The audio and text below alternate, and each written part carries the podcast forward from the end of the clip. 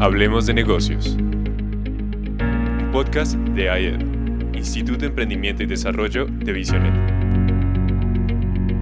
Conduce Edgardo Peña.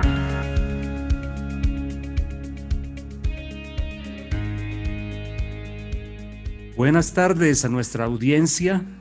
Desde Bogotá les saludamos. Este es Hablemos de Negocios. Bogotá, Colombia, por si acaso, porque en estos días de pandemia uno tiene que dar casi que latitud y longitud, porque estamos conectados todos como si fuera una sola pantalla, un solo gran telón. Bienvenidos otra vez a este su programa. Hablemos de negocios, como lo acabo de decir, solamente los programas famosos trabajamos los días festivos. La Luciérnaga, que no es tan famoso como nosotros, y nosotros aquí estamos trabajando en día festivo. Recuerde, querido oyente, que este programa es uno de los productos de IED, Instituto de Emprendimiento y Desarrollo. Aquí nosotros queremos integrar la espiritualidad con los negocios, integrar la vida espiritual con lo que de pronto podríamos llamar la vida real para identificar lo que queremos decir. Aquí también en nuestro programa y en el IED queremos dar herramientas para afrontar este tiempo de crisis, esta prolongada Mm, ¿cómo se llamaría? Noche, que eso nos ha alargado más de lo que pensábamos. Estamos todos los lunes a las 6 de la tarde, pero luego, en vivo quiero decir, y 6 de la tarde, hora colombiana, pero luego nos quedamos en podcast para acompañarlo donde usted quiera que vaya en las distintas plataformas, Spotify, Deezer, Mixler y Apple Podcast. Y siempre nos va a encontrar con el loguito naranja que dice la casa guion adoración para las naciones. Así que aquí estamos, arrancamos nuestro programa, listos para presentar el tema del día.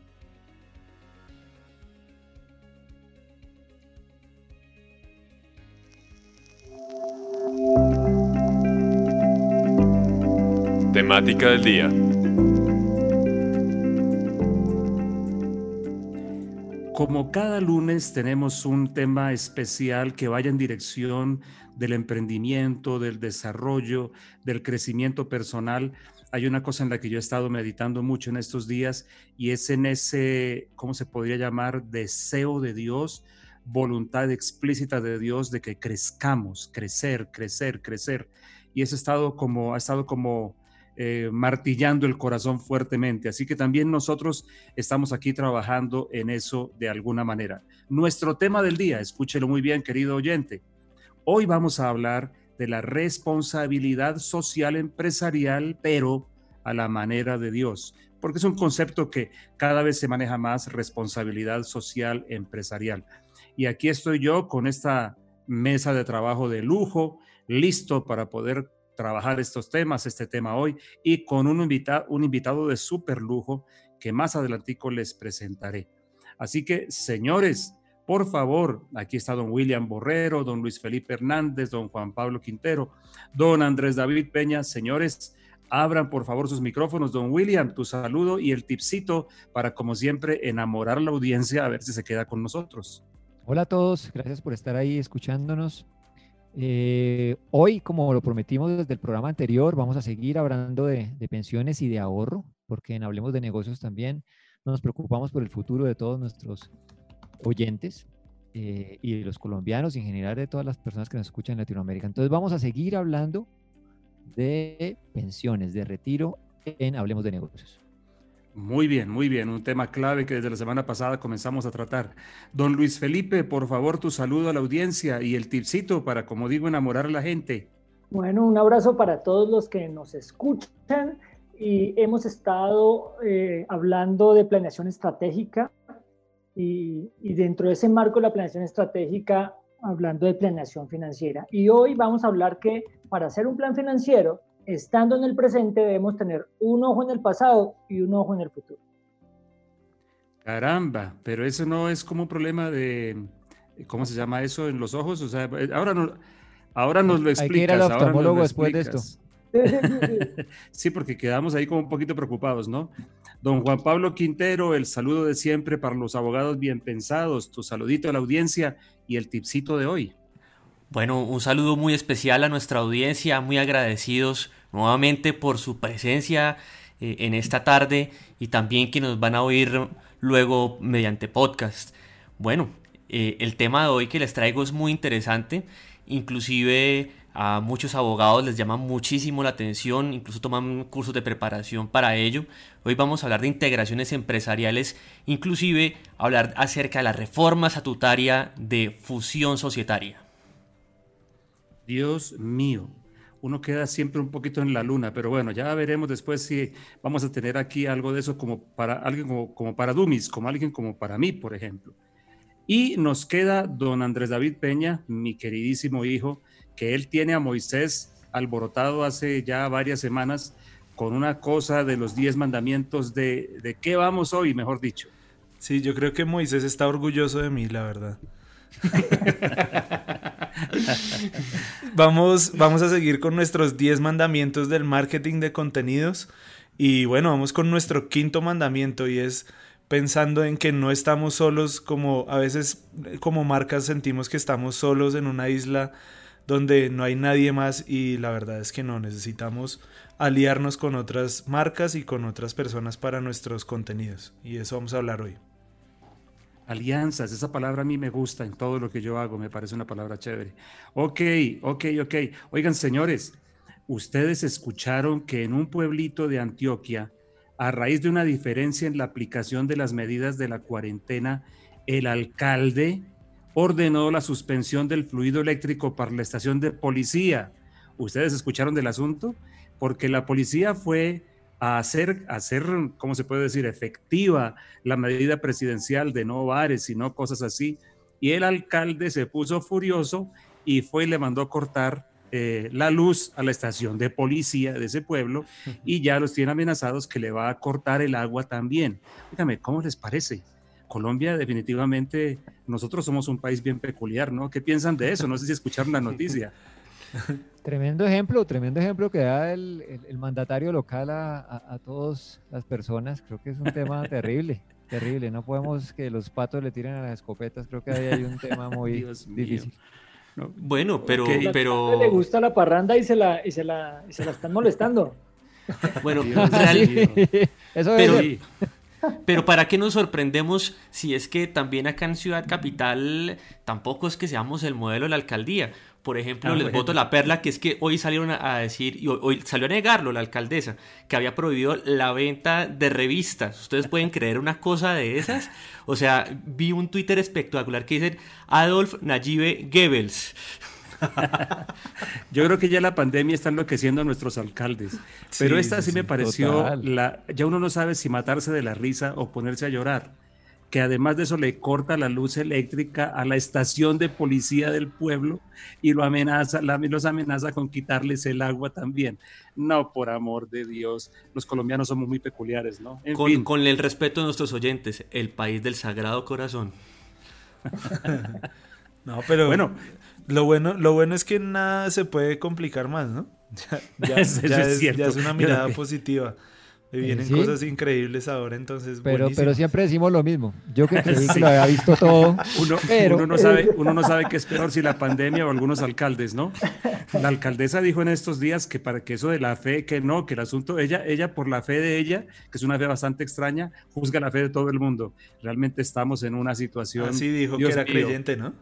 Los, ah, sí, pero que, la, pero que la fe no podía reemplazar la ciencia y argumentó un montón de cosas allí, más o menos así. Sí, pero se le, olvidó, se, le olvidó la ciencia de cómo se crea dinero. Quiere impuestos, pero quiere las empresas quebradas. No, además que, además que lo que ella llama fe, vaya uno a saber qué es, y que ella entonces pone su vida de fe como la medida de los bogotanos. O sea, realmente lo de Adolf, Adolf eh, Goebbels, Adolf, creo que Adolf Goebbels yo creo que la verdad es que le queda bastante bien. Pero los colombianos somos echados para adelante, podemos sobrevivir a las pandemias y a los alcaldes.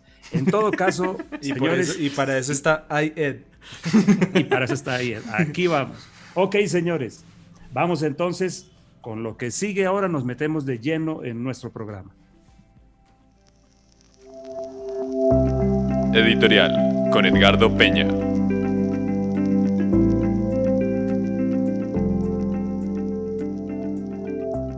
Hoy quiero recordar la vida de un joven parlamentario inglés y nuestro invitado creo que va a sintonizarse conmigo, sabe por qué estoy mencionando esto hoy.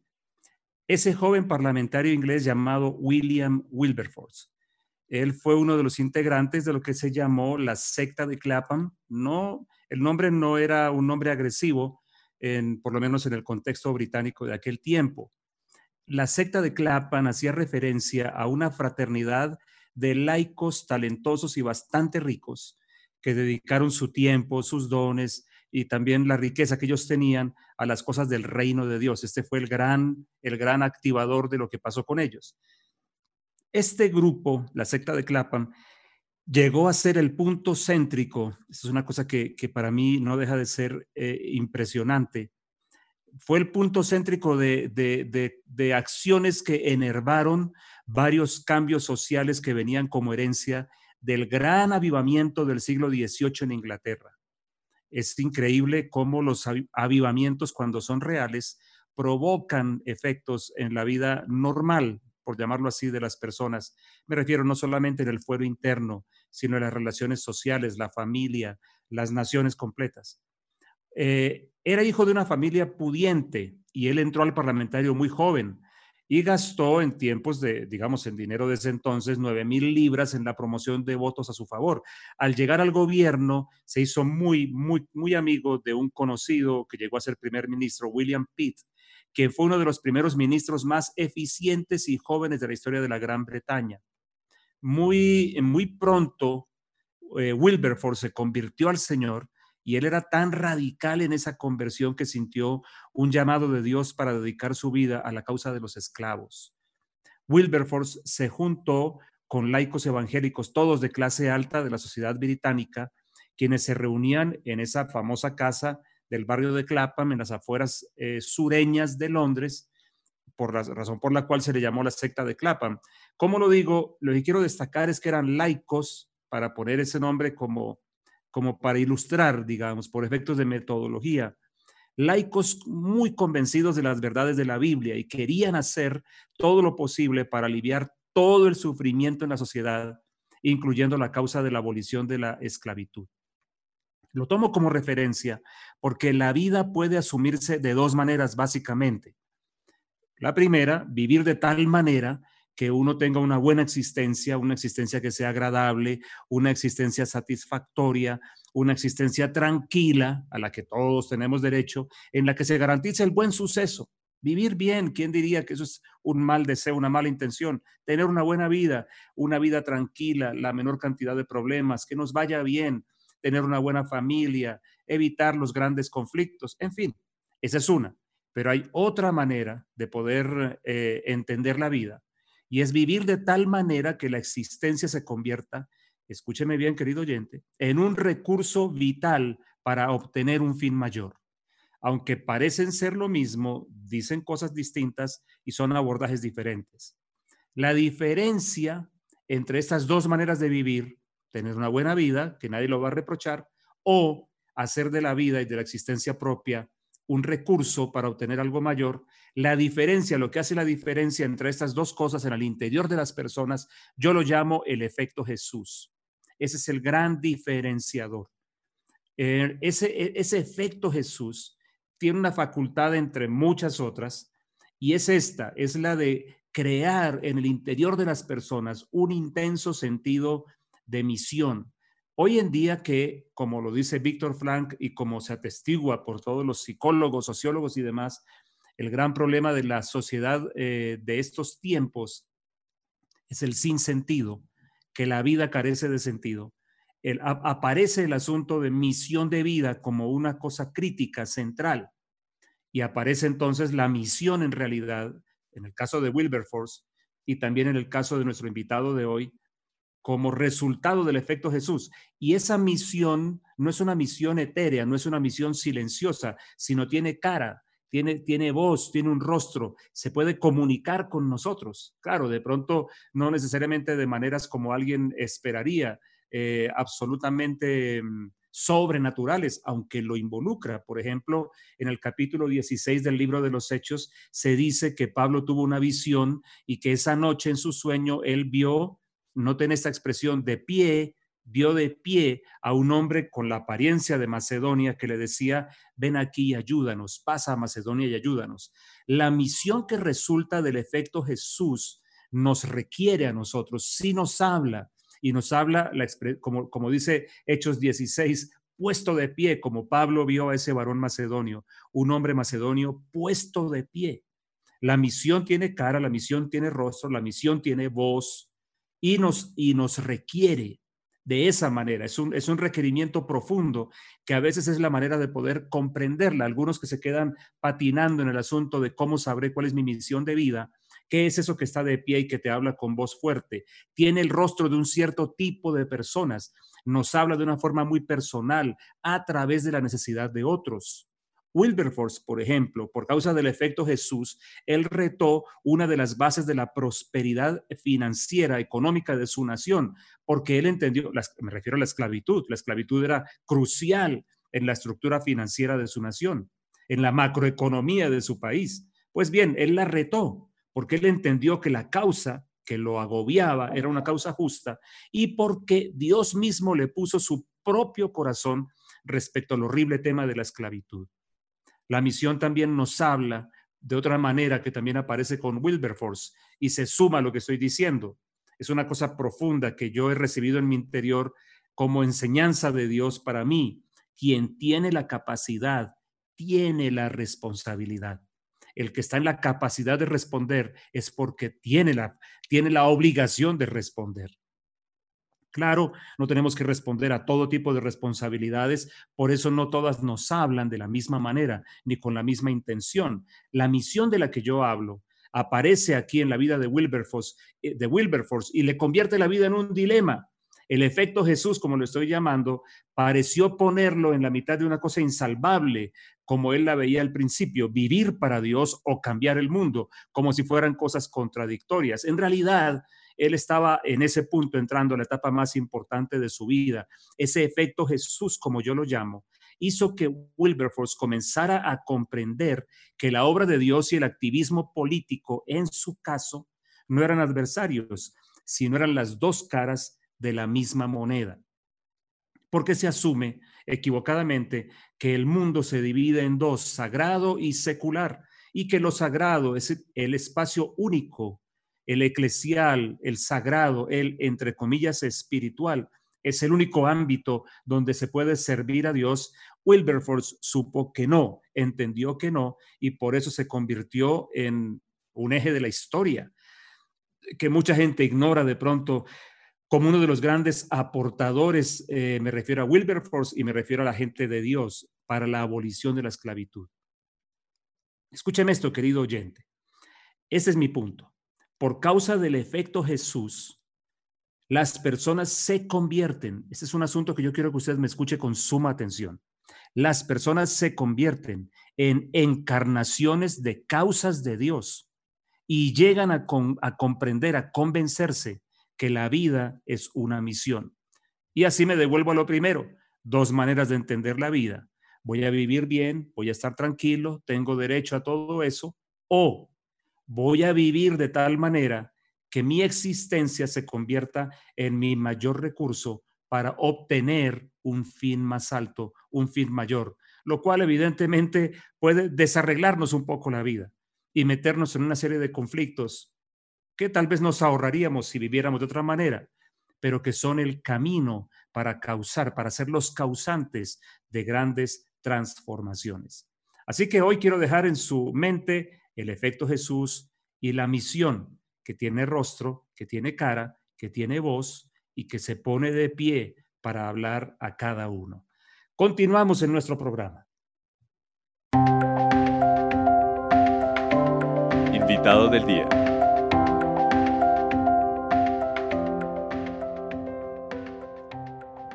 Bueno, hoy estoy muy complacido del invitado que tenemos. Los invitados que, que hemos traído acá realmente todos han sido de lujo pero el invitado de hoy tiene como muchas cosas que lo hacen muy especial. Quiero presentarlo a ustedes y contarles un poquitico quién es él. Se llama Andrés Barrios. Él es bogotano de 31 años de edad, casado con Lorena Guerrero, profesional en ciencia política y gobierno de la Universidad del Rosario, magíster en defensa y seguridad nacionales de la Escuela Superior de Guerra en Colombia. En el 2014 realizó el curso de líderes emergentes y en el 2016 el curso de Crisis, Caos y Conflicto en la Escuela de Gobierno John F. Kennedy de la Universidad de Harvard en Estados Unidos.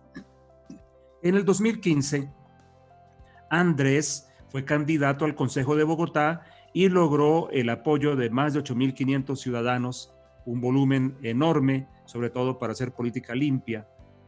En el 2017 recibió la beca otorgada por el Mashab, con la cual él participó en el curso Policía y Comunidad en el Instituto Internacional de Liderazgo Istadrut en Kafar, Saba, Israel. Yo creo que no lo pronuncié bien, pero nos ayuda en un ratico. Además, él trabajó por siete años como gerente de proyectos de la Fundación Josué, liderando junto con esa organización programas de impacto en diferentes localidades de Bogotá. Ya en el 2017 él lideró el equipo territorial de la Dirección de Convivencia y Diálogo Social en la Secretaría Distrital de Gobierno y desde allá él acompañó la formulación de estrategias para la implementación de la Red Distrital de Derechos Humanos para la prevención y protección de los derechos en los territorios. Y también desde allí acompañó a movimientos ciudadanos a desarrollar iniciativas en favor de la promoción, defensa y garantía de los deberes y derechos ciudadanos hay, una, hay cosas que, lo, que caracterizan a Andrés, su integridad, su carácter, su excelencia, su constancia, su disciplina y su sensibilidad social y su interés por la familia y además por la ciudad, que lo han llevado a asumir una posición activa en el servicio a la comunidad. Una cosa reciente, en el 2019 realizó el curso Liderazgo Moral en un Mundo Imperfecto en la Escuela de Gobierno John F. Kennedy de la Universidad de Harvard y además allí mismo se certificó en liderazgo público. En el 2019 aspiró otra vez al Consejo y fue respaldado por 7.042 ciudadanos. Este joven bogotano, hombre de Dios, hijo de pastor, es nuestro invitado de lujo del día de hoy. Por favor, Andrés, podrías abrir tu micrófono y lo primero que te ruego es un saludo para nuestra audiencia de Hablemos de Negocios que debe estar muy atenta al escuchar esa hoja de vida tuya tan notable. Bueno, Pastor Edgardo, Andrés David, Juan Pablo, William, Luis Felipe, gracias por esta oportunidad de estar aquí, a toda la audiencia de Hablemos de Negocios. Eh, qué privilegio acompañarlos y bueno, luego de haber escuchado este maravilloso editorial y cómo nos contaste de la existencia como el recurso vital para obtener un fin mayor, quedo profundamente impactado y feliz de estar aquí. Muchas gracias, Andrés.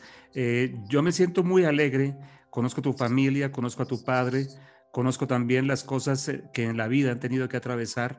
Es un gran privilegio tenerte aquí esta noche.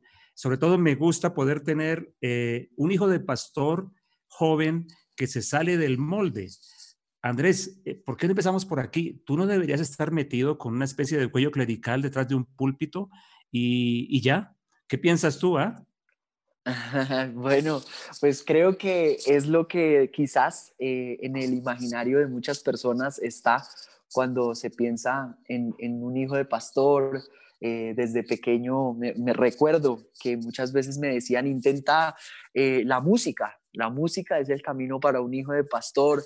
Eh, y te cuento, Pastor Edgardo, aquí en mucha confianza, lo probé todo. Probé piano, batería, eh, guitarra eléctrica, guitarra acústica y hasta saxofón. Tuve saxofón, eh, me lo robaron luego de una semana de recién comprado, pero me di cuenta que, que ese no era mi camino, mi vocación y ahorita que compartías de, de, William Wilberforce y de las, de las causas, pues yo creo sencillamente que, que Dios tenía algo diferente para mí y lo he venido encontrando. Muy bien. ¿En algún momento fue un dilema para ti como para Wilberforce, Andrés? Él, él tuvo el gran dilema, quiero servir a Dios o carrera pública. Y yo no olvido que en una escena de la película Amazing Grace hay una persona que le dice, le tenemos la solución y la solución que le dicen es las dos cosas. ¿En algún momento fue esto un dilema para ti? Eso que de adentro empezaba a moverte hacia las causas de las personas, los derechos de la gente, el bienestar de la gente, que va más allá de los cuatro muros de un templo o de la estructura de una iglesia, ¿no hubo dilema en ti, contradicción o en tu entorno de, no, no, no, usted es un hijo de pastor y usted está hecho para las cosas sagradas? lo hubo, lo hubo. Hubo contradicción, hubo muchas preguntas, hubo cuestionamientos y recuerdo especialmente un día que iba para la universidad, al, al centro, a la Universidad del Rosario, eh, iba un poco cabizbajo pensando realmente esto es lo que, lo que Dios quiere para mí, esto es lo que yo veo, eh, me veo haciendo en el futuro y cuando llegué ese día a la universidad le dije a mi papá, le dije a mí me gusta estar en la universidad, me gusta aprender de, de la ciencia política, del gobierno, pero a la vez también eh, le, le encuentro sentido, amor, pasión a lo que realizamos día a día en la iglesia. Y recuerdo que ese día él, él me habló y me dijo, es que tú las estás viendo como dos cosas totalmente independientes, cuando el llamado que Dios ha hecho es uno solo. Así que es parte de tu llamado, es parte de tu formación. Sigue estudiando, sigue metiéndole toda la ficha a, a lo que estás haciendo y entiende que, que eso no es algo ajeno a lo que Dios te ha enviado a hacer. Caramba, eh, contar con un padre que sea pastor no solo que sea un hombre cristiano, un pastor que te diga eso es una bendición enorme. ¿Qué produjo eso en ti? El escuchar esas palabras de tu padre frente a lo que estabas sintiendo, ¿qué pasó por dentro? Pues en mi interior lo que empezó a suceder a partir de esa conversación fue mucha paz, porque era lo que precisamente en esos días no estaba eh, pudiendo tener, no podía conciliar el sueño y, decía, realmente era una lucha en mi interior porque me cuestionaba y decía, pero quizás eh, estoy siguiendo mis propios deseos, quizás eh, me estoy alejando de, lo que Dios tiene para mi vida.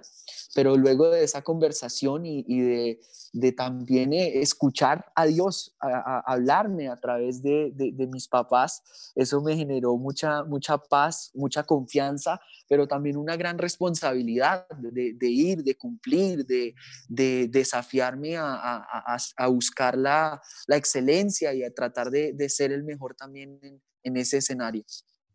¿Quién más intervino en esto? ¿Quién más te ayudó?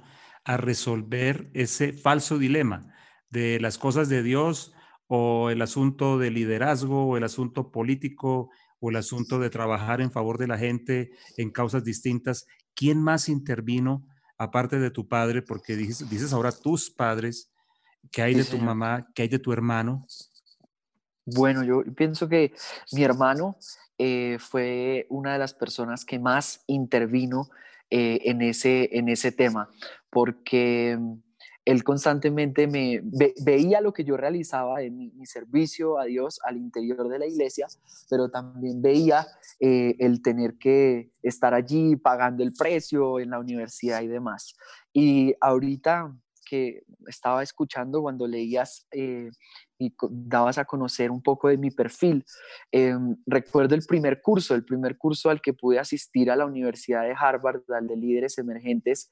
Realmente el plan siempre fue que el hermano mayor em, fuera el primero en ir allá, pero eh, él tenía el ahorro para, para ese curso para él, pero él decidió pagármelo a mí. Él fue el que sembró. Eh, financieramente y respaldó también este sueño para, para que yo fuera. Y él dijo, no, no, yo no, no, no, tengo deseo de ir y no quiero ir todavía, vaya usted. Y me apoyó, me, me empujó, eh, me acuerdo que me, me, desafió también a que todos los, los, papeles, él me dijo, yo le voy a ayudar a llenar todos los requisitos que haya y ese curso, en parte, eh, el primero se lo debo obviamente a Dios, pero también al que me dio tanto respaldo. Caramba, Andrés. Em, yo pensando para la audiencia nuestra, pues, eh, em, bueno, para, los, para nuestros oyentes voy a mencionar algo aquí que es muy personal. El hermano mayor de Andrés eh, pasó a estar con el Señor hace unos años, una pérdida muy difícil, algo que yo mismo no olvido, esos momentos tan difíciles.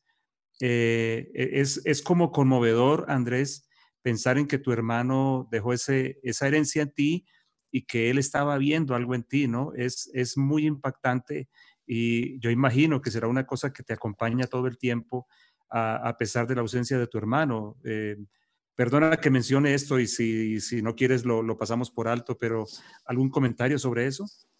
No, no, señor, eh, me, honra siempre la, oportunidad de poder hablar de, mi hermano, de lo que vivimos eh, y de, nuestra historia. Y pues te, diría que, claro, él, fue parte fundamental de esto. Creo que eh, su vida me, recuerda siempre que, que todo lo que tenemos y Dios nos da, pues es prestado incluso en el caso de mis papás, los hijos, incluso en el caso mío como hermano, no, no somos dueños de nada, administradores de todo y, y realmente em, pues sabemos que, como tú dijiste al principio, que fui tan bendecido escuchándote en el editorial, em, hace parte de, mi existencia eh, como ese recurso vital y que me empuja todos los días a querer obtener un fin mayor. Muy bello eso, Andresito, muy bello eso.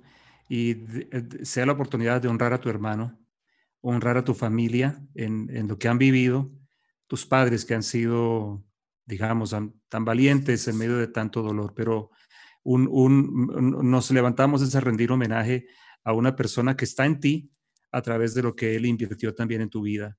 Andrés, Tú, yo, dije algo acerca de que la misión tiene cara, tiene rostro, tiene voz, de ese hombre de Macedonia puesto de pie. ¿Qué es hoy en día? ¿Qué es lo que te habla? ¿Quién te habla, por decirlo de alguna manera? ¿Cuál es la cara? ¿Qué es eso que tú ves y que te mueve por dentro, que te hace actuar como estás actuando en los últimos años? Bueno, me, mueve un deseo profundo de ver una Colombia transformada, Em, la transformación para mí son cambios irreversibles que tenemos que, provocar. Eh, y es, es ese lo, siento como la, misión eh, en mi vida, esa misión que me, que me requiere. William Wilberforce dijo que las grandes cosas tienen inicios pequeños, que cada aguacero es solo una gota, cada fuego es una chispa, cada cosecha es solo una semilla y cada viaje es solo un paso, porque sin paso no hay viaje. Y precisamente esa visión de saber que, eso que añoramos hacer por Colombia nos va a tomar tiempo, que no es de la noche a la mañana, que hace parte de, un proceso, es lo que, lo que a mí me trasnocha, querer poner a, Cristo eh, en lo más alto de, de esta Colombia, del corazón de esta nación y hacerlo sobre todo a través de, modelos de transformación en, los distintos pilares de la sociedad. Eh, por eso sé que no es un llamado, digamos, únicamente para mí, eh, aunque mi, mi, monte y mi apoyo será en el, eh, campo de gobierno, pero sé que es en todas las áreas, en la familia, en la educación, en los medios, bueno, y en todas las esferas de la sociedad.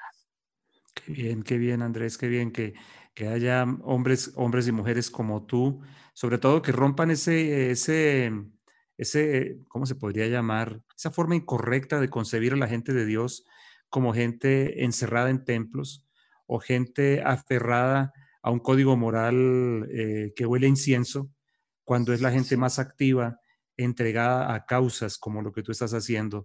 Andrés, la mesa de trabajo ya está listando aquí su, su batería de preguntas y aquí tenemos a nuestro abogado, al que yo le digo siempre el bien pensado, que tiene, que tiene ganas de inaugurar el asunto. Juan Pablo tiene una pregunta para ti.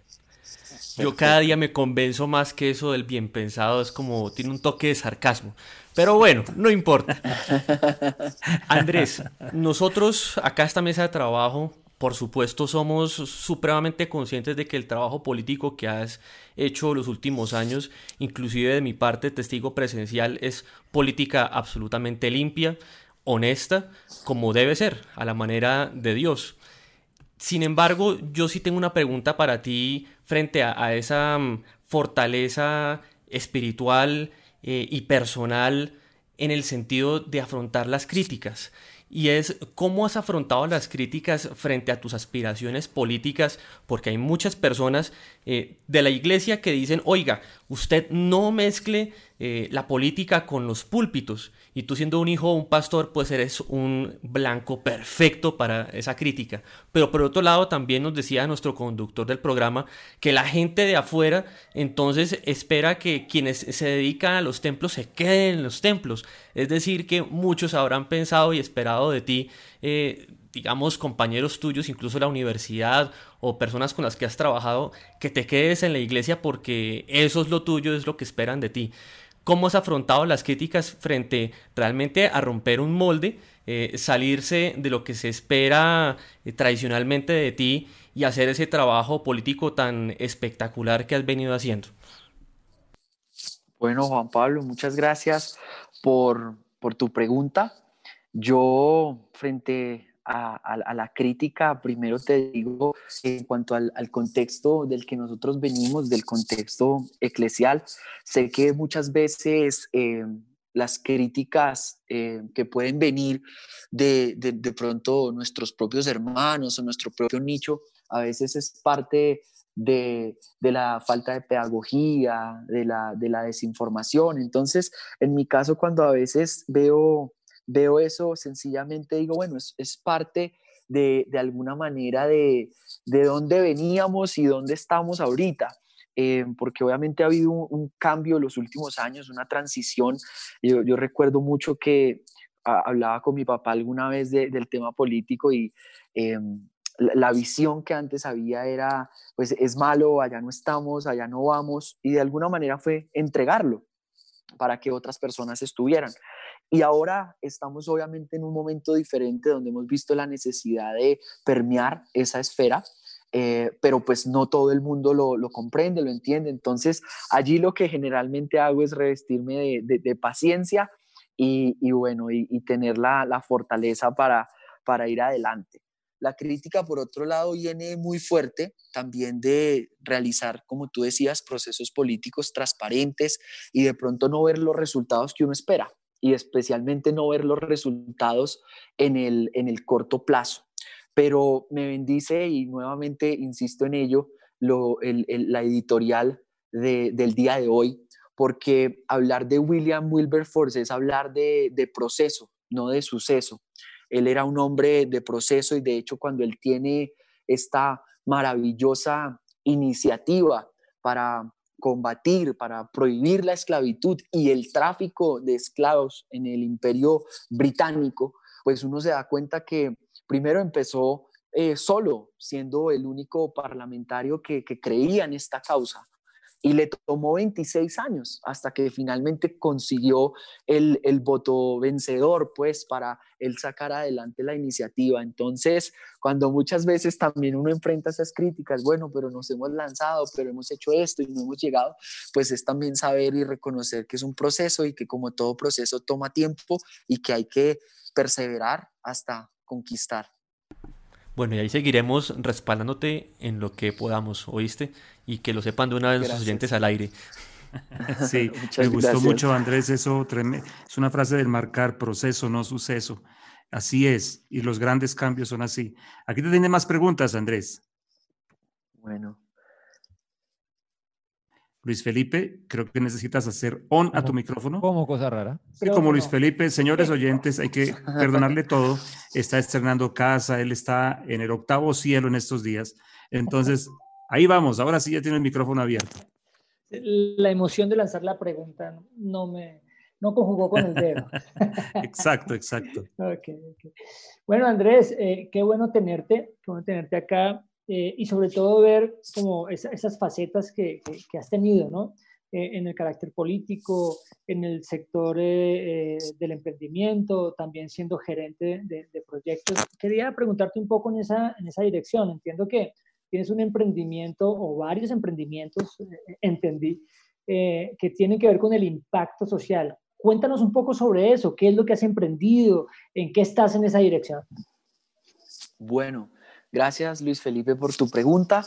Em, hay, varios emprendimientos sociales que, que, Dios me ha permitido sacar adelante. El último es eh, Medicina para la Ciudad. Medicina para la Ciudad es una eh, fundación que constituimos en el 2018 y nos propusimos generar cambios irreversibles, o sea, transformación en las ciudades especialmente a través de, del desarrollo de modelos de transformación exitosos.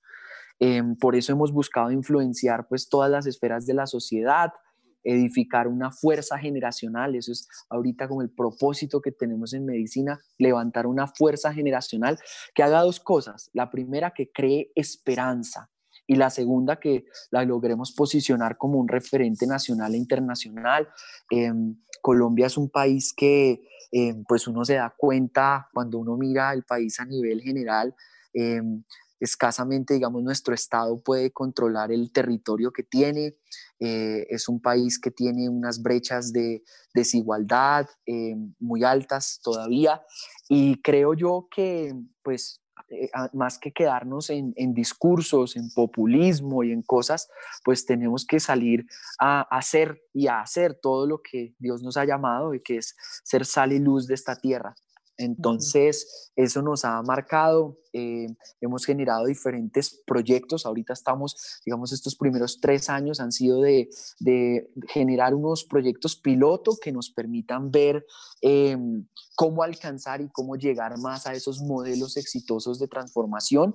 Tenemos uno del que me gustaría contarles rápidamente, se llama el Bogotá 10 más eh, Startup y básicamente busca de que las, que las comunidades cristianas tengamos un impacto, digamos, mucho más eh, territorial, mucho más local, barrial, si hablamos un poco de Bogotá.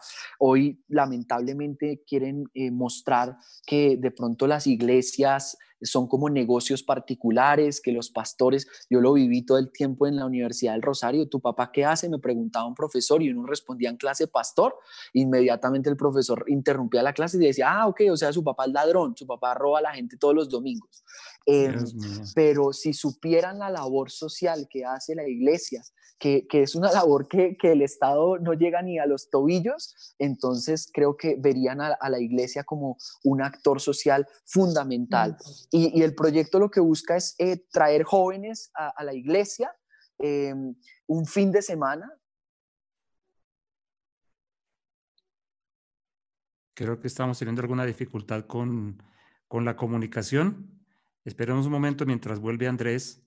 Eh, yo estoy sorprendido realmente al escuchar a Andrés, sobre todo su argumentación, ¿no? Eh, mientras él vuelve, confiamos en que lo tengamos de nuevo para cerrar esta sección. No, y, me em, parece sorprendente que, o sea, eso que está haciendo y tocando esas fibras, tocando esas personas, eh, en últimas lo que hace es resucitando sueños, así lo veo yo, es como esas personas una vez eh, reciban una, una mano que les, que les ayuda, eso es que esos sueños nuevamente vuelven a revivir. Me parece que es, una labor excelente. Ah, me parece impresionante. Realmente él encarna un político no de pura palabrería barata, sino una persona, es, en verdad sí es un político, es un político de verdad con hechos. O sea, que no necesita estar ocupando un puesto para estarle transformando la vida de las personas. Sé también que hizo un trabajo maravilloso en la Secretaría de Gobierno pero mientras tanto, mientras no ha estado ejerciendo cargos públicos, eh, lo que nos viene contando de una cosa social espectacular. Qué bien, qué bien. Andrés, Andrés, ¿volviste ya por ahí? Sí, señor. Esa argumentación no me la quiero perder y creo que los oyentes también. Por favor, continúa. Gracias a Dios pudiste regresar. Bueno, no, aquí también superando los temas técnicos, pero bueno, les contaba del Bogotá 10 más Startup y eh, busca este proyecto básicamente eh, mostrarle a la comunidad la labor social que hace la iglesia y el rol eh, protagónico que, tiene la iglesia local. Em, recuerdo un pastor en Estados Unidos que todo el tiempo decía, la iglesia local es la esperanza del mundo y realmente este, este proyecto lo que busca es que, que, nos levantemos como esa esperanza. Entonces, tenemos muchos jóvenes que no entran a trabajar, no entran a estudiar, eh, pero tienen ideas y sencillamente necesitan un empujoncito. Entonces, nosotros los traemos un fin de semana a la iglesia. Ellos trabajan 24/7, tres días en sus proyectos, llevan sleeping bag al interior de, de nuestros auditorios, en, de nuestros salones y allí ellos se reúnen y tenemos un modelo como de Shark Tank pero no es competitivo, no busca túmbele la idea al otro para que usted gane, sino cooperen, trabajen juntos. Entonces es bellísimo, hacemos mesas temáticas, los jóvenes que trabajan temas de seguridad alimentaria, los jóvenes que trabajan temas tecnológicos, los jóvenes que quieren emprender eh, digamos, eh, sacar adelante otro tipo de emprendimientos. Y ellos se juntan, trabajan un fin de semana y luego de eso, a través de la fundación, les ofrecemos que entren a 12 semanas de, nosotros lo llamamos nuestra escuela de carácter, porque en Colombia tenemos mucha gente que emprende, pero pocos emprendimientos permanecen por falta de carácter. Entonces son 12 semanas de carácter y luego de eso los ayudamos a buscar también capital semilla para sus emprendimientos. Súper interesante, Andrés. Ahí en, esa misma línea, yo quisiera eh, preguntarte, en Colombia hay, hay escasa normatividad al respecto de, esta labor de responsabilidad social empresarial. De hecho, hace unos años sacaron la ley 1819 en el 2016 del tema de obras por impuestos. Y allí algunas compañías se han vinculado eh, en este tema de poder las mismas compañías entregar recursos en vez de pagar los impuestos, hasta el 50% se puede, eh, con ese 50% patrocinar obras. Y hay algunas, algunas salidas desde el punto de vista jurídico y, digamos, de beneficios para las compañías. Mi pregunta, Andrés, es, ¿cómo te ha ido con, lo, con, con, los empresarios? ¿Cómo se pueden vincular los empresarios con proyectos como los que tú haces? Eh, y, y, si han, ha, habido eco allí en ellos y cómo, y cómo se pueden vincular en, en tus proyectos.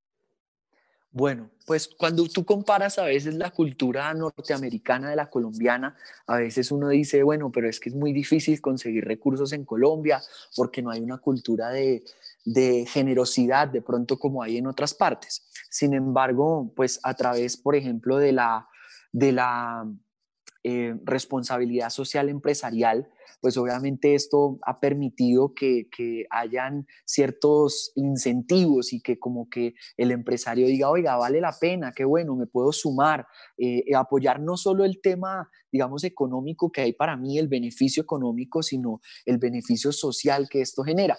te cuento, William, al principio yo iba muy nervioso, presentábamos los proyectos a, las, a las empresas y uno pensaba como que no, pero no van a estar tan dispuestos o de pronto uno veía una empresa pequeña, eh, mediana y tú decías, bueno, pero de pronto ahorita no tienen el recurso, pero las empresas desde que eh, vean que lo que tú estás ofreciendo es, es serio, y que sobre todo a largo plazo también hay resultado de, la inversión que ellos hacen, pues definitivamente creen en ti. Entonces, pues para nosotros ha sido muy buena la, la experiencia.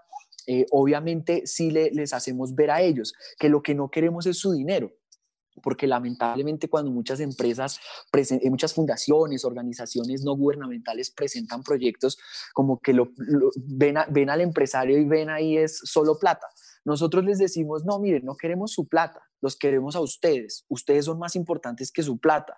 Entonces, por ejemplo, en algún momento nos pasó con una multinacional aquí en Colombia que yo le dije al, presidente de la multinacional, le dije, mire, yo no quiero que usted me dé, y, no es nuestra intención que nos den su dinero, queremos que ustedes se den, y es diferente. Entonces él me dijo, ¿por qué, Andrés? Le dije, porque yo no quiero su plata, sino que usted mire a ver de qué manera, junto con sus empleados, ustedes podemos encauzar eh, un trabajo juntos, hacer alianzas y cómo nosotros pues podemos sacar adelante este y este proyecto.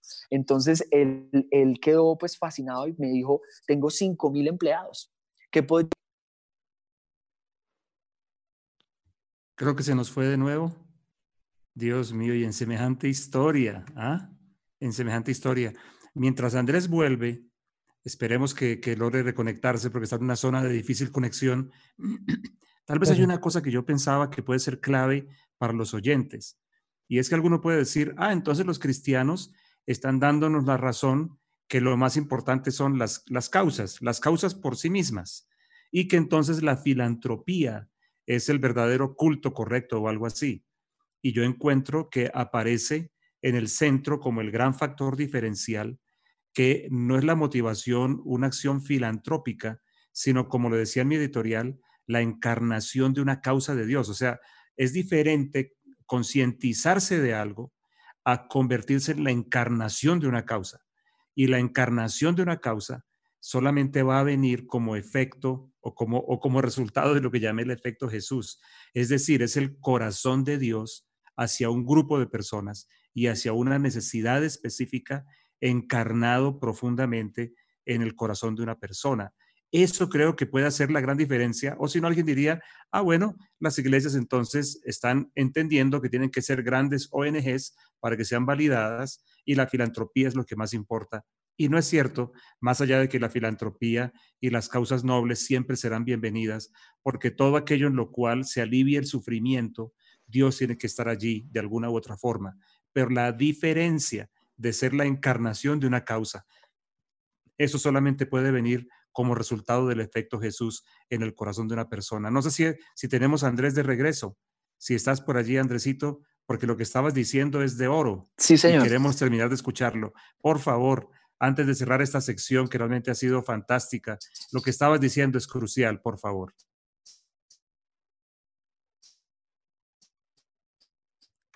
Creo que se nos fue de nuevo. Andrés, ¿estás ahí? Caramba. estaba mencionando de una compañía de más de 5 mil empleados vinculándose a este tipo de proyectos eh, que son súper valiosos y que, y, que, y que lo que hacen es traer a, a, vida la palabra de Jesús de, de, más bienaventurados dar que recibir. Entonces, súper. Así es. Ahí está, ahí está. Andresito, tratemos, antes de que se nos caiga todo de nuevo, tratemos de redondear lo que estabas diciendo. Sí, entonces les estaba contando que yo le dije al presidente de la multinacional, hay una diferencia entre dar y darse. Y lo más fácil para tu compañía es dar dinero, pero no queremos tu dinero, los queremos a ustedes, queremos que ustedes sean parte de lo que estamos haciendo. Y ahí obviamente él me dice, mira, tenemos eh, 5 mil empleados eh, a lo largo y ancho del territorio nacional, estructura un proyecto donde mis empleados puedan ser voluntarios. Y es súper interesante porque él me dice, y tienes que tener presente que desde el nivel directivo para abajo, yo quiero que todos, absolutamente todos, sean voluntarios. Tengo ahí PhD, tengo magisters, tengo gente que necesitamos que empiece a darse a otros. Entonces, pues esta compañía terminó haciendo una alianza con nosotros en casi un año y fue gracias eh, a, explicarle, yo creo que la responsabilidad social y empresarial a la manera de Dios a él. Qué bien eso, dar en lugar de dar, darse. Dos letras que hacen toda la diferencia, toda la diferencia. Andrés, vamos, vamos a tener que cerrar ya esta sección porque, como recuerdas, estos caballeros dieron unos tips para enamorar la audiencia pero un par de cositas más para preguntarte rápidamente antes de cerrarla. William. sí, yo quisiera que no, no dejáramos pasar este momento y que Andrés le dijera a todos nuestros oyentes dónde se pueden ellos vincular de alguna forma a través como personas naturales, como personas jurídicas, cómo se podrán vincular con los proyectos que tienes, Andrés. Bueno, se pueden vincular muy, muy fácil a través de nuestra página www.medicinaparaLaCiudad.com www.medicinaparaLaCiudad.co, www.medicinaparaLaCiudad.co y también pues si quieren generar un contacto a través de nosotros pueden hacerlo a través de nuestras redes sociales en Facebook, en Twitter, en Instagram arroba medicina PLC, arroba medicina PLC. Andresito, yo no quiero irme sin una de esta sección, quiero decir, sin una pregunta como para cerrarla. ¿Y Lorena qué en todo esto? ¿Ah? bueno, esa, pregunta es, clave. Lorena en esto es fundamental, fundamental eh, en todo. ella me ayuda, me ha ayudado a mí y yo creo que ha sido muy bonito ir construyendo nuestro, antes que nuestro hogar, primero fue nuestra, nuestra amistad. Eh, ella en el 2015, ella estaba trabajando eh, en una empresa muy prestigiosa, le iba bien, y ella decide renunciar porque quiere empezar a, servir.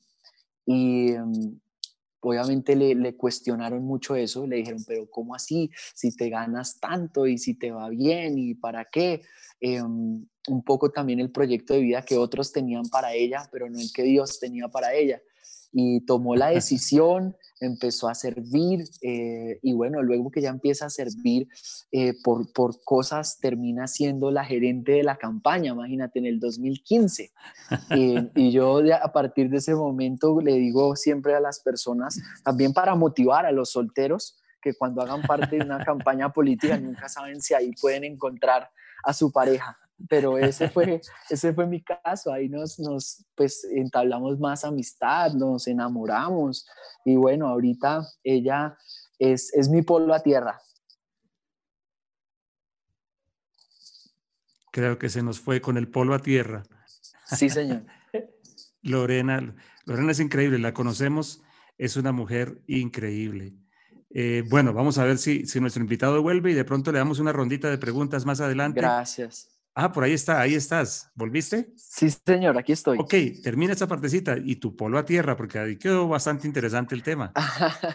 bueno, no, y, es mi, mi, polo a tierra, mi ayuda, mi, compañera, eh, quien, quien me anima cuando estoy por ahí de pronto achantado y también quien me, me recuerda mucho la, la visión de Dios para, para, la vida. Es normal que a veces uno pues tiene sus momentos de, de, crisis interna, ¿no? Y a veces pasa que uno, bueno, Dios, está pasando el tiempo, ¿cómo hacemos? Pero ahí está ella para, para recordarme todos los días eh, el plan bueno y maravilloso que tiene Dios. Suena muy bien eso, Andrés, suena muy bien. Andrés, muchas gracias por haber compartido un poquito de todo lo que tú estás haciendo. Eres un reto, un hombre joven, hijo de pastor, 31 años, un Wilberforce para, para Colombia y para el futuro de nuestra nación. Yo te ruego que te quedes con nosotros en la medida de lo posible. Si de pronto por allí en lo que van a decir los caballeros puedes intervenir, te lo agradecería mucho. Y entonces te invito a ti, a la, a la audiencia, para que pasemos a la siguiente sección. Profundamente agradecidos contigo, Andrés. Muchas gracias, Pastor Edgardo. Vamos entonces, avanzamos con nuestra siguiente sección. Ahora hablemos de negocios. Muy bien. Eh, de los tips para enamorar, como yo dije, por aquí don William Borrero nos estaba, pues nos, nos, nos recordó que él viene hablando de un tema que es súper sensible, pensiones y ahorro. Willy, estamos todos atentos a escucharte. Y es un tema que que olvidamos. Yo creo que es un tema que uno, dicen que con los años uno empieza a perder la memoria, pero resulta que en este tema eh, funciona al revés. Con los años lo que hacemos es que nos acordamos, ay, cierto que, este, que yo tengo que pensar en la vejez, cierto que yo tengo que pensar cómo voy a financiar la longevidad que hoy en día, como hablábamos en nuestro, en nuestro programa anterior, se está presentando eh, en el mundo. Y es que eh, es claro que, que la expectativa de vida ha aumentado muchísimo comparado con, años anteriores. Entonces es muy importante tener eso muy presente. Por ejemplo, eh, la Organización Internacional de Trabajo habla que el 90% de la población mundial no tiene cobertura de jubilación, no está pensando en jubilación. Eso es un tema eh, importantísimo. Hay mucha gente que está por fuera de esto. En temas de ahorro, eh, obviamente los, los, caballeros somos los que menos ahorramos, es decir, los, los, los, hombres ahorran parte de su dinero para gastarlo en el corto plazo. Eh, hablando de las personas jóvenes, sobre todo cuando tienen una relación de noviazgo. Entonces siempre hablan allí de, los regalos eh, perecederos en el noviazgo y los no perecederos ya cuando nos casamos, ¿no? Pero bueno, eso puede ser de otro, de, de otro programa para hablar de eso. Y las mujeres, las mujeres sí ahorran de verdad. Eh, para comprar algún bien duradero. Eh, las piensan un poco más en la utilidad del dinero, cómo lo van a usar para el largo plazo. Entonces nosotros tenemos mucho en términos de ahorro que aprenderle a las damas. La realidad nuestra en Colombia es que solamente el número cercano al 35% de las personas que están en edad productiva cotizan a un, a un, a un ahorro para la pensión. Eh, es, es, muy triste, el 37% de los hombres en edad, en edad, productiva cotizan y el 34% de las mujeres lo hacen. Entonces, ahí hay un reto importantísimo. hay un tema muy probablemente y es, y es falta de confianza también de, de, las personas en este tipo de, de, mecanismos y ahí hay que, hay que aclarar muchas cosas. El primero es que hay dos regímenes en Colombia eh, el solidario de prima media de prestación definida, que es el que administra Colpensiones con recursos de la nación, donde lo que hacemos allí es contribuir todos a una sola canasta y vamos acumulando semanas hasta esperar las 1.300 semanas, que es con las cuales eh, se cotizan, eh, se pensionan las personas, obviamente cumpliendo la edad de requisito, que es 57 años para las mujeres y 62 años para los hombres. Eh, este régimen es un régimen que es gestionado, administrado por el gobierno. Este régimen va contra el, presupuesto general de la nación. es obviamente el, que fondea este, este tipo de pagos de pensiones, pues es, es el gobierno central. Es, no, es una, son, no son cifras eh, menores, son más o menos entre el 17 y el 22% del presupuesto anual de la nación se va para este tipo de, gastos. Eh, es un tema importante que pasa de varios billones de pesos allí que se van en, esta, en, esta, en el fondeo de estas pensiones y es muy importante que eso también en términos de confianza lo sepan. Es el gobierno el que paga las pensiones, obviamente con contra déficits fiscales futuros y presentes de todas maneras, pero bueno, es así.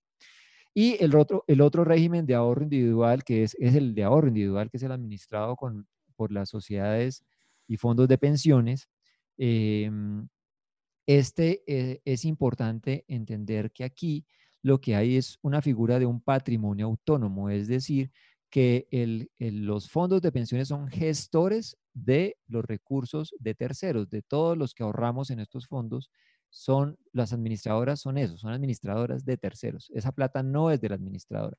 Entonces, y se hacen son inversiones allí. Entonces, hay unas diferencias importantes. Eh, eh, aquí, además de, hacer, de sumar semanas, también hay ahorro.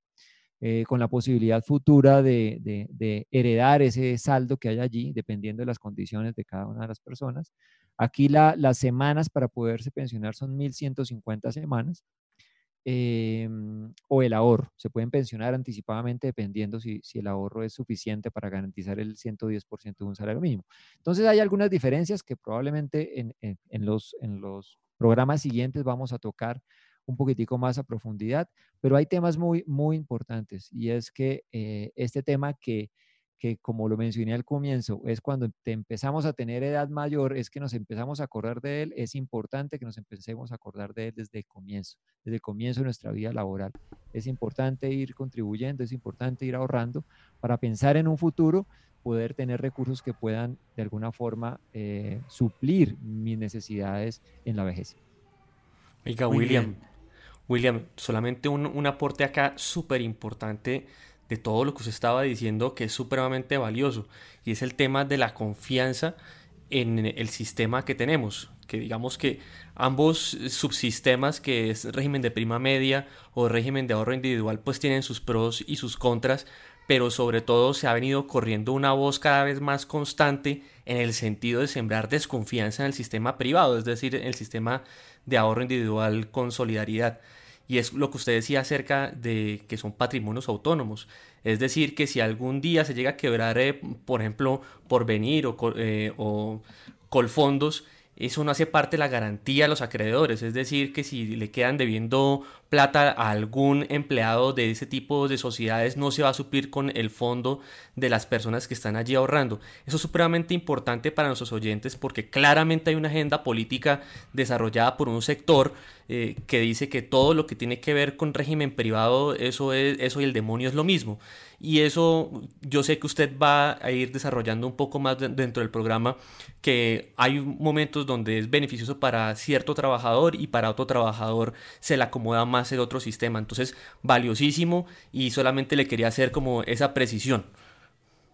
Súper, Juanpa, sí, yo creo que eso es clave. Muchas gracias. Es un tema súper importante. Eh, y el respaldo que hay allí en, en, las, en, los dos, en los dos, porque como lo mencionaba, en uno el respaldo de la nación y en el otro el respaldo son todos los activos que hay allí en los que están eh, invertidos todos los recursos. Muy bien. De alguna forma creo que esto rosa con el tema de, de, Luis Felipe, ¿no? Luis Felipe, que él está siempre insistiendo en su discurso de la planeación financiera. Don Luis Felipe, tu turno. Entonces, ¿cómo es el asunto? Y no se te olvide, por favor, abrir el micrófono.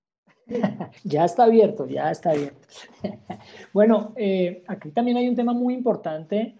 En esa dirección no quería soltar el tema de Willy porque porque en el tema de nuestros emprendedores y de las pymes, eh, es un tema que no se tiene tan presente y, no se planea desde el inicio de los negocios. Entonces, pasan los años y, nuestros emprendedores y nuestras pymes no están haciendo esos aportes juiciosos y ya se, van, se van cumpliendo los años y, no logran hacer ni las semanas ni el ahorro. Entonces, sí es muy importante a todos estos emprendedores que nos escuchen y empresarios que, que, estén muy alineados en, estar cumpliendo con, con los aportes de pensiones. Es muy importante. De ellos y de sus empleados, porque ahí también se viene otro tema, y perdón que me vaya por ese lado, también se viene otro tema, y es que eh, eh, no se paga juiciosamente esos aportes de las pensiones de los empleados y después cuando llegan a la edad de, de jubilación, esas personas que han trabajado en las diferentes organizaciones, se arma es un problema para el empresario cubrir esas cuantiosas sumas de, de, lo que no se ha pagado entre el valor y los intereses. Así que es un tema también muy importante desde, desde este lado. Pero entonces, continuando con nuestros temas de, de planeación estratégica y, y, hablando acá de, los temas financieros, de la planeación financiera, eh, intencionalmente comencé a hablar de atrás para adelante cuando inicié esta, esta serie de, la planeación financiera, porque de alguna forma en el desarrollo eh, de un plan de negocios, uno inicia hablando de muchos aspectos y áreas de la organización antes de llegar al tema financiero. Pero, pero lo hice con ese sentido, ¿por qué? Porque es muy importante decir a nuestros oyentes que están planeando y tomando decisiones en medio de esta coyuntura, que hay que ser cuidadosos. Y para planear las finanzas hay que tener, como lo decía al inicio, ojos no solo en el presente, sino también en el pasado y en el futuro. ¿Por qué? Porque, eh, y por eso hablamos también de la contabilidad, de la importancia de, iniciar los planes financieros desde la contabilidad, porque tenemos que mirar atrás para saber históricamente las decisiones que se han tomado, cómo han eh, influenciado o, cuál ha sido su desarrollo en términos financieros, para que desde este presente entonces podamos predecir un poco el futuro. Entonces, por eso decía al inicio que es tener un ojo en el pasado y un ojo en el futuro, pero es muy importante tener construido una historia para poder tomar mejores decisiones a la hora de un plan, un plan financiero. Entonces, eh, no solo esto, sino que parte de lo que, de lo que quería hoy dar dentro de las recomendaciones es que esta no es solo una tarea en donde se sienta un experto en finanzas y, toma los datos y entonces genera un plan, un plan financiero, sino que eh, en esto tienen que estar muy incluidos los que conocen el negocio, los que conocen las estrategias, eh, porque esto no solo incluye temas de inversión, financiación o rentabilidad, sino que se tiene que tener en cuenta la organización desde el mercado, desde el producto, desde el plan, desde las capacidades técnicas, el equipo humano, tecnología, por nombrar algunas áreas de, la organización. Entonces, eh, resumiendo, resumiendo el punto es eh, dos cosas. Uno, el que dijimos inicialmente, la importancia de formalizar la contabilidad, porque es fundamento para mis decisiones, pero también a la hora de ir construyendo el plan financiero es la importancia de incluir todas las áreas de mi negocio, para que cada área vaya desarrollando su plan y dentro de ellos unas necesidades que redundan en dinero. Eh, necesidades claramente lógicas, bajadas a la realidad, el cual debe ser llevado ya a este plan financiero. En, a la hora de realizar un plan financiero, pues nos podemos ir al concepto netamente técnico y entonces ponernos aquí en estos pocos minutos a hablar cosas técnicas, pero lo que hemos querido hacer aquí en Hablemos de Negocios es ir dando unos tips prácticos para que nuestros emprendedores y empresarios vayan eh, teniendo algunos puntos de partida para ir construyendo eh, o ir dándole relevancia a su plan financiero.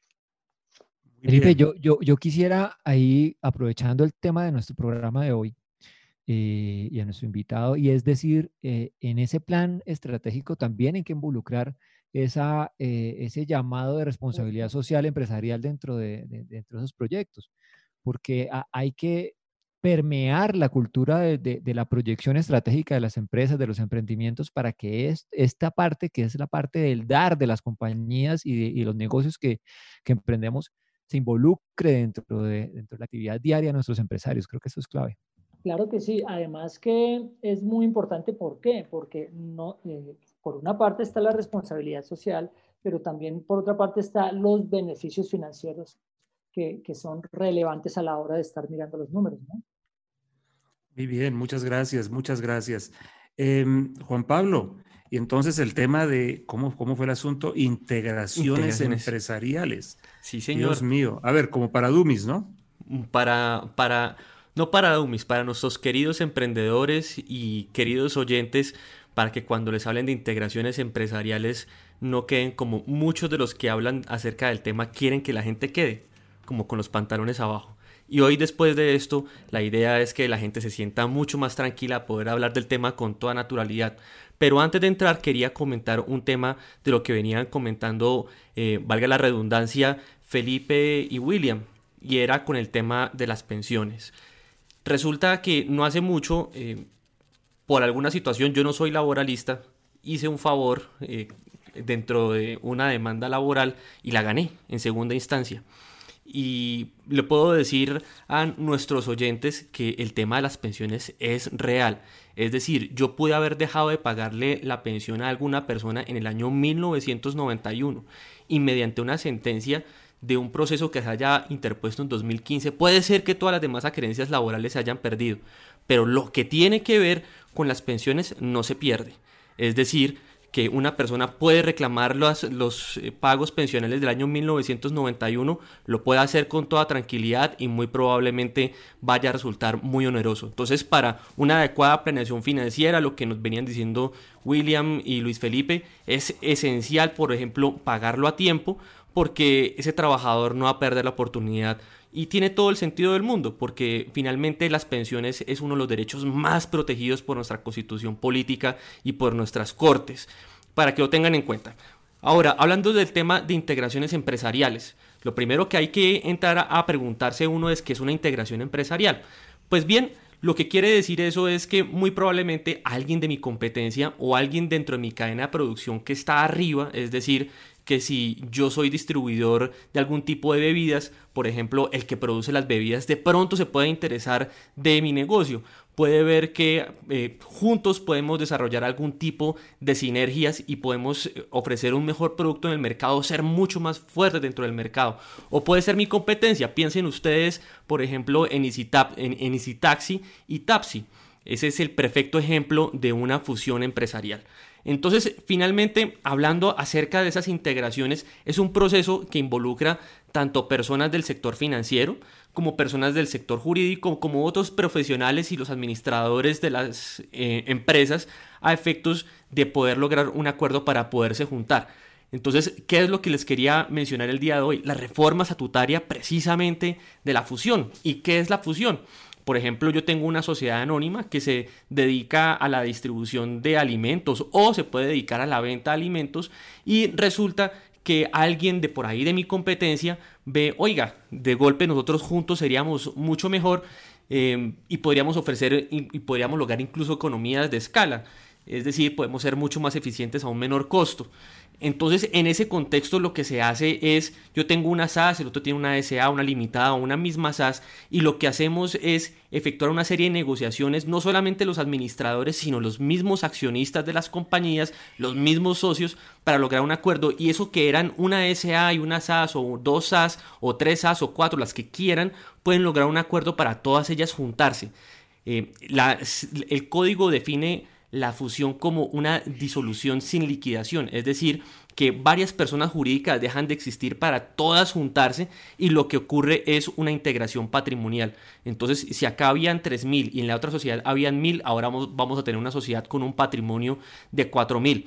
Y el efecto que se surte es muy interesante porque acontece lo que se llama la sustitución laboral, que no es otra cosa que los empleados de una compañía empiezan a ser parte eh, de la otra. Y lo interesante de todo esto es que la experiencia se junta, eh, se juntan por supuesto el know-how, la propiedad intelectual, las marcas, todo ese conjunto de riqueza patrimonial, incluso intelectual y la, y la física también, los inventarios, todo ello se junta para efectos de tener una compañía mucho más fuerte. Cada vez que entonces, por ejemplo, piensen en una fusión, piensen en cuando ustedes vieron que Easy Taxi era una cosa y Tapsi era otra cosa y de repente ustedes empezaron a ver Easy Tapsi. Pues bien, eso es un proceso de integración empresarial donde ellos vieron que eran mucho más eficientes en el mercado colombiano, prestando el servicio juntos, evidentemente son, mucho más fuertes y frente a un tema de competencia supremamente complejo que representaba la plataforma Uber y otras que se le asimilaban. Entonces, para nuestros queridos oyentes, eh, obteniendo el principio de no estar solo y de pronto estar pendiente de cuándo incluso integrarse con personas dentro del mismo mercado, dentro de una cadena de producción, esta es una excelente alternativa y cuando esto comience, por favor, asesórese y tenga muy bien en la cabeza que para que una negociación de esta sea exitosa, tengo que saber muy bien el valor de la compañía, el valor de lo que tengo y eso va a ser tema incluso para tocar con el resto del panel porque es supremamente interesante. Juan, por una pregunta, ¿Todas las integraciones terminan en adquisiciones o fusiones o hay integraciones que no necesariamente llevan a las empresas a, ser compradas por las otras?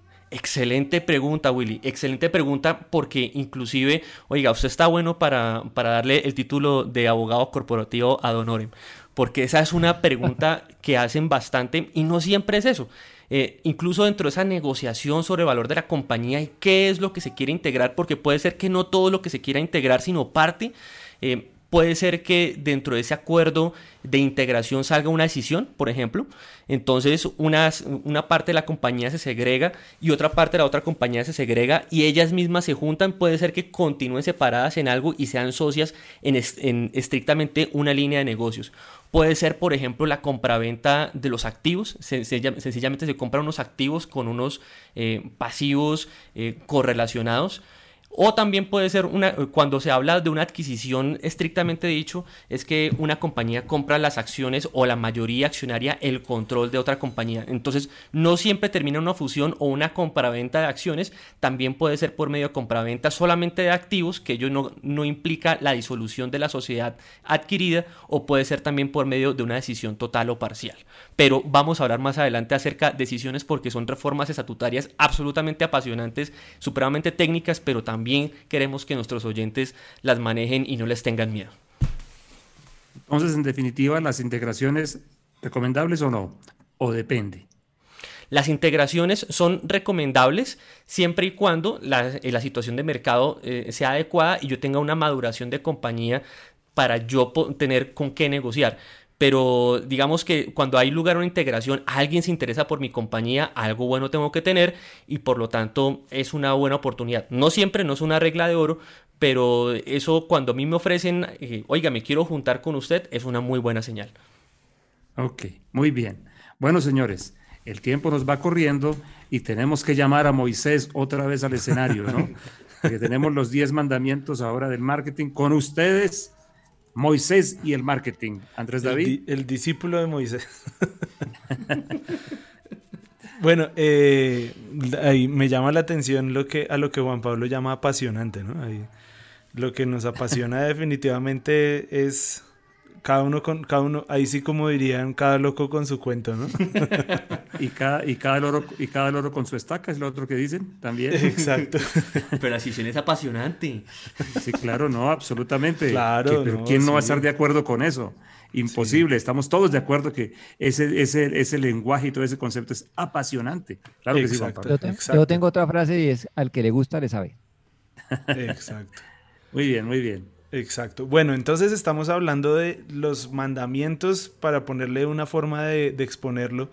Y es 10 cosas que se recomiendan a la hora de hacer un marketing de contenidos. Y recuerden, queridos oyentes, que cuando hablamos del marketing de contenidos hablamos de, de estrategias de venta o de dar a conocer nuestra empresa y nuestra marca a través de contenido, no solamente de piezas publicitarias, de material que uno paga, de inversión publicitaria solamente, sino esto lo que llamamos en publicidad y en, y en, mercadeo, lo que llamamos el alcance orgánico. Este marketing de contenidos nos permite aumentar nuestro alcance orgánico, que la gente comparta nuestro contenido, que replique de una manera que a nosotros pues nos cueste eh, lo menor posible y eso se da gracias a los contenidos. Por eso les he estado hablando todo este tiempo de la importancia de este marketing, porque es un marketing que, que definitivamente va a usar menos recursos y va a poder tener un alcance mayor. Por eso los ejemplos que les he traído programa a programa. Pero entonces dijimos que el primero era que fuera un contenido útil. Después dijimos que era un, un contenido que respondiera a una estrategia elaborada no hacer contenido por hacerlo y porque mi competencia lo está haciendo o porque vi que alguien hizo algo bonito y ahora yo también lo quiero hacer, pues no, esa no es la idea, es con una estrategia. Lo tercero, democrático. Hay más gente en mi empresa, hay más gente en mi compañía, hay más gente con la que yo trabajo que me puede brindar un contenido valioso porque también conoce lo que yo estoy haciendo, pues trabaja conmigo día a día y tiene algo para aportar. Y dijimos hace ocho días que fuera un contenido visual, porque hay más de 1.800 millones de contenidos que se comparten diariamente. Y si ponemos solo un texto o un texto larguísimo o un video de 10 minutos, eh, son cosas que, que, inicialmente no van a capturar la atención de nuestra gente a la que le queremos llegar con nuestro contenido. Y sí lo que necesitamos es una imagen que atrape esa atención para poderlos llevar a ese contenido que queremos que conozcan. Para eso entonces aterrizamos al número 5 y es aliarnos o alíate con otras marcas. No necesariamente tenemos que hacer todo nosotros porque a veces nos invade ese pensamiento no, no tan generación X, sino más bien generación baby boomer. Que el baby boomer quiere hacer todo y, sabe, y dice que hace todo, ¿no? Eh, todavía vemos muchos gerentes así a veces, ¿no? Que, que, que saben de, saben que, que, son expertos en publicidad, en derecho, en pensiones, en finanzas. Y quiebran la compañía, los, las artes son horribles, eh, los empleados demandan. Eh, es una cosa, sí.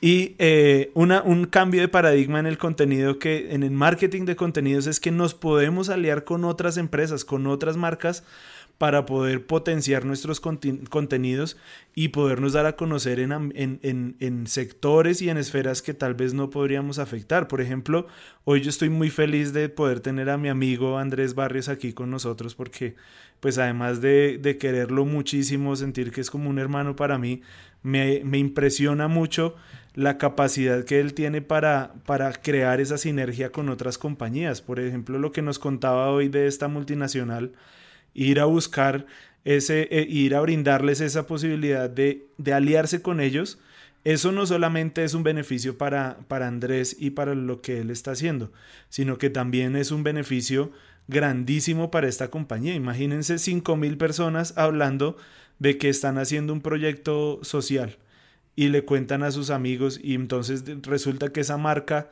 eh, vamos a ponerle un nombre X, pongámosle nombre Andrés, la marca, la marca Moisés, que, está, que está ahorita en el...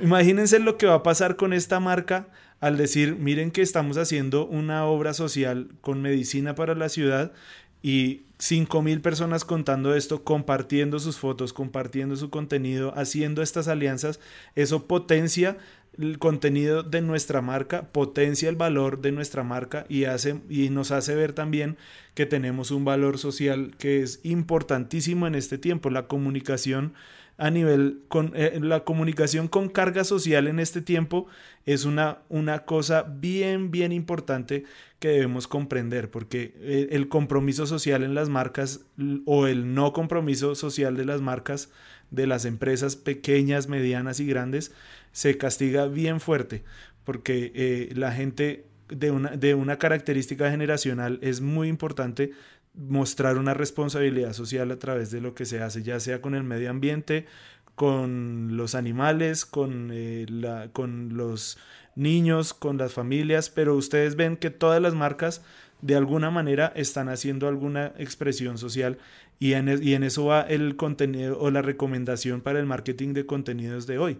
Haga alianza con otras marcas, conéctese con otras marcas, con influencers, con socios y aproveche todo esto para desarrollar colaboraciones de contenido y que le den un nuevo aire, que, que generen un contenido diferente, que sea como una disrupción, filas con la palabra, que, que, que marque un, como una cosa diferente que haga que capture la atención de la gente, porque no es lo que se ve todo el tiempo, sino que es algo eh, que, que va a romper un poquito el paradigma y el molde del contenido que se está promoviendo todo el tiempo. Entonces, por ejemplo, lo que está haciendo mi amigo Andrés Barrios con Medicina para la Ciudad y con Josué y con todo esto que ha hecho en este tiempo de entregar mercados y todo esto, esto es buenísimo para fortalecer también las marcas de nuestros oyentes en este tiempo.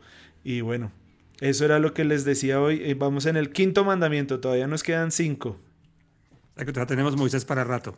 Todavía tenemos Moisés como por un mes. Hay una, un, una oyente eh, nos está hablando precisamente nuestra querida rectora del Bet Shalom, hace una pregunta que voy a rogar a nuestro abogado bien pensado que la responda muy, muy concreta. ¿La integración sería una alternativa válida en este tiempo de crisis económica para jardines y colegios que están cerrando por los altos costos fijos y están entregando sus casas donde funcionan? Mi doctor Juan Pablo Quintero, concretico. Es una pregunta compleja, interesante. De hecho, acá nuestro director administrativo y financiero dice eso se debe mirar la evaluación del negocio. A ver, eh, sí es, eh, podría ser una excelente oportunidad en el siguiente sentido.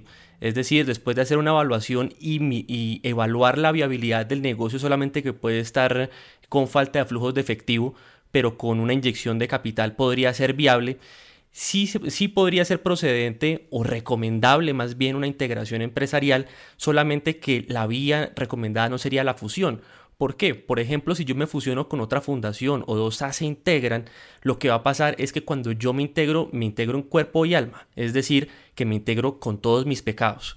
En ese sentido, eh, la recomendación de integración sería la negociación de compraventa de activos. Es decir, me llevo lo que me interesa, pero le dejo a esa persona jurídica con pecados, con deudas eh, insolutas, lo que pues ya no me interesa. Eso en el mejor interés de aquella compañía, por supuesto que va a adquirir, pero por supuesto que sería una gran alternativa frente a negocios que son inviables en este momento, pero después cuando las cosas se empiezan a normalizar podrían tener una gran viabilidad y para la compañía que, que digamos compra o se queda con esos activos sería una gran oportunidad de rentabilidad.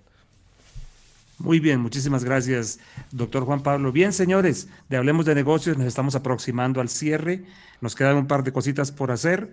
Nuestra ñapa de siempre, somos de la cultura de la ñapa, y nuestras despedidas, donde vamos a escuchar una palabrita final de nuestro invitado de lujo de esta noche. Vamos pues con glosario.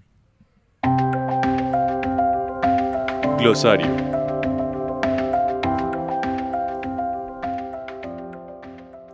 Bueno, Hoy me correspondió a mí el glosario y la palabra que les traigo hoy realmente es una combinación de palabras. Admisión de la demanda. Usualmente en los periódicos de alta circulación en el país vemos se admitió la demanda contra determinado funcionario. Querido oyente, eso más o menos no quiere decir nada. ¿Por qué? Porque una demanda no se le niega a nadie. Así como un tinto no se le niega a nadie, una demanda no se le niega a nadie. ¿Qué quiere decir? Que el abogado cumplió con unos requisitos formales, puede ser que la demanda tenga un papel o tenga mil, y eso no quiere decir en absoluto que vaya a haber una probabilidad de éxito, sencillamente eso significa que el trámite inició formalmente. Así que si algún día le dicen le admitieron la demanda y usted lo ve como algo grave, a partir de hoy ya no va a ser algo terrible, sencillamente es que inició un trámite, así como el señor William Borrero me dijo más temprano, sencillamente quiere decir que en la recepción pusieron un sello. Dios mío. Bueno, eso puede ser una desilusión para más de uno. Bueno, señores, antes de irnos, eh, Andrés Barrios, por favor, si tú quisieras dejar una idea de tu corazón, de tu experiencia, de tu saber para nuestros oyentes antes de irnos, ¿qué podría ser? Una vez más con mi gratitud por estar aquí con nosotros esta noche. Bueno, la gratitud es mía. Gracias, Pastor Edgardo, y a toda la mesa de trabajo por este espacio y a los oyentes, animarlos a seguir adelante. Eh, Jesús dijo, a todo el que se le ha dado mucho, se le exigirá mucho, y al que se le ha confiado mucho, se le pedirá aún más. Así que la vida es confianza, y mientras más te da Dios, más responsable espera que seas. Caramba, muchas gracias Andrés, muchas gracias. Has enriquecido mucho nuestro programa de hoy y pues Como tú sabes, aquí estamos haciendo un en vivo, pero el podcast es nuestro principal objetivo. Mucha más gente nos escuchará. Una vez más, gracias. Un abrazo para ti y para Lorena, por favor, de todo corazón. Bueno, señores, un repaso muy rápido. Abran sus micrófonos para despedirnos de nuestra audiencia, que ya el tiempo nos consumió. A todos muchas gracias por, por escucharnos. No se pierdan este programa, repítanlo porque de verdad hay mucha información buenísima eh, desde nuestro invitado, una experiencia de vida impresionante. Nos vemos entonces próximo lunes 7 pm. Un abrazo para todos. Qué bueno eh, compartir estas tardes, noches de, lunes. Y, bueno, los esperamos el próximo lunes 6 de la tarde y seguiremos aquí hablando de negocios. Bueno, acá corrigiendo a mi compañero de panel, William, es a las 6 de la tarde todos los lunes. no, Por la, favor. la, pandemia nos tiene, el encierro nos tiene todos trastornados. Sí, sí, sí, sí, sí. Bueno, un saludo muy... cambio de horario. bueno, un saludo muy especial a toda nuestra audiencia. Muchísimas gracias por seguirnos. Un saludo muy especial a Andrés Barrios. Muchísimas gracias por estar con nosotros. Realmente muy privilegiados y cada día muy, mucho más feliz de estar compartiendo este panel con este realmente no solamente el honor es tuyo, señor conductor del programa, realmente el, el, honor también es mío de estar eh, sacando tanta calidad de estos programas. Yo estoy realmente muy contento. Así es, y bueno, recuerden que nos encuentran en las plataformas digitales en Spotify, Deezer, Apple Podcast y Mixler. Recuerden que ahí encuentran todos nuestros programas, buscan la casa guion Adoración para las Naciones y ahí encuentran Hablemos de Negocios. También en Spotify ya consiguen la playlist donde encuentran todos los programas junticos para que no se los pierdan. La pueden guardar ahí y ya les notifica cuando llega el programa nuevo para que escuchen en orden y no se pierdan nada de lo que hay en Hablemos de Negocios. Y de nuevo, gracias por su audiencia y gracias a mi amigo Andrés por estar hoy aquí con nosotros. Bueno, señores, Estamos llegando al, cierre de una entrega más de Hablemos de Negocios. Recuerde que este es un programa de IED, Instituto de Emprendimiento y Desarrollo de Visionet, donde buscamos integrar espiritualidad y negocios, vida espiritual con lo que llamamos vida real.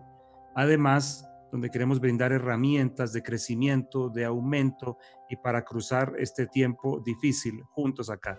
Ya lo han dicho todos, estamos en podcast para los podcasters nuestro saludo aquí en vivo, 6 de la tarde todos los lunes.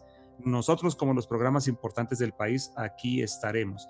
Nos despedimos entonces, no sin antes expresarle otra vez nuestro deseo y nuestra oración, querido oyente, porque usted se ha prosperado en todas las cosas y que tenga salud, así como prospera su alma.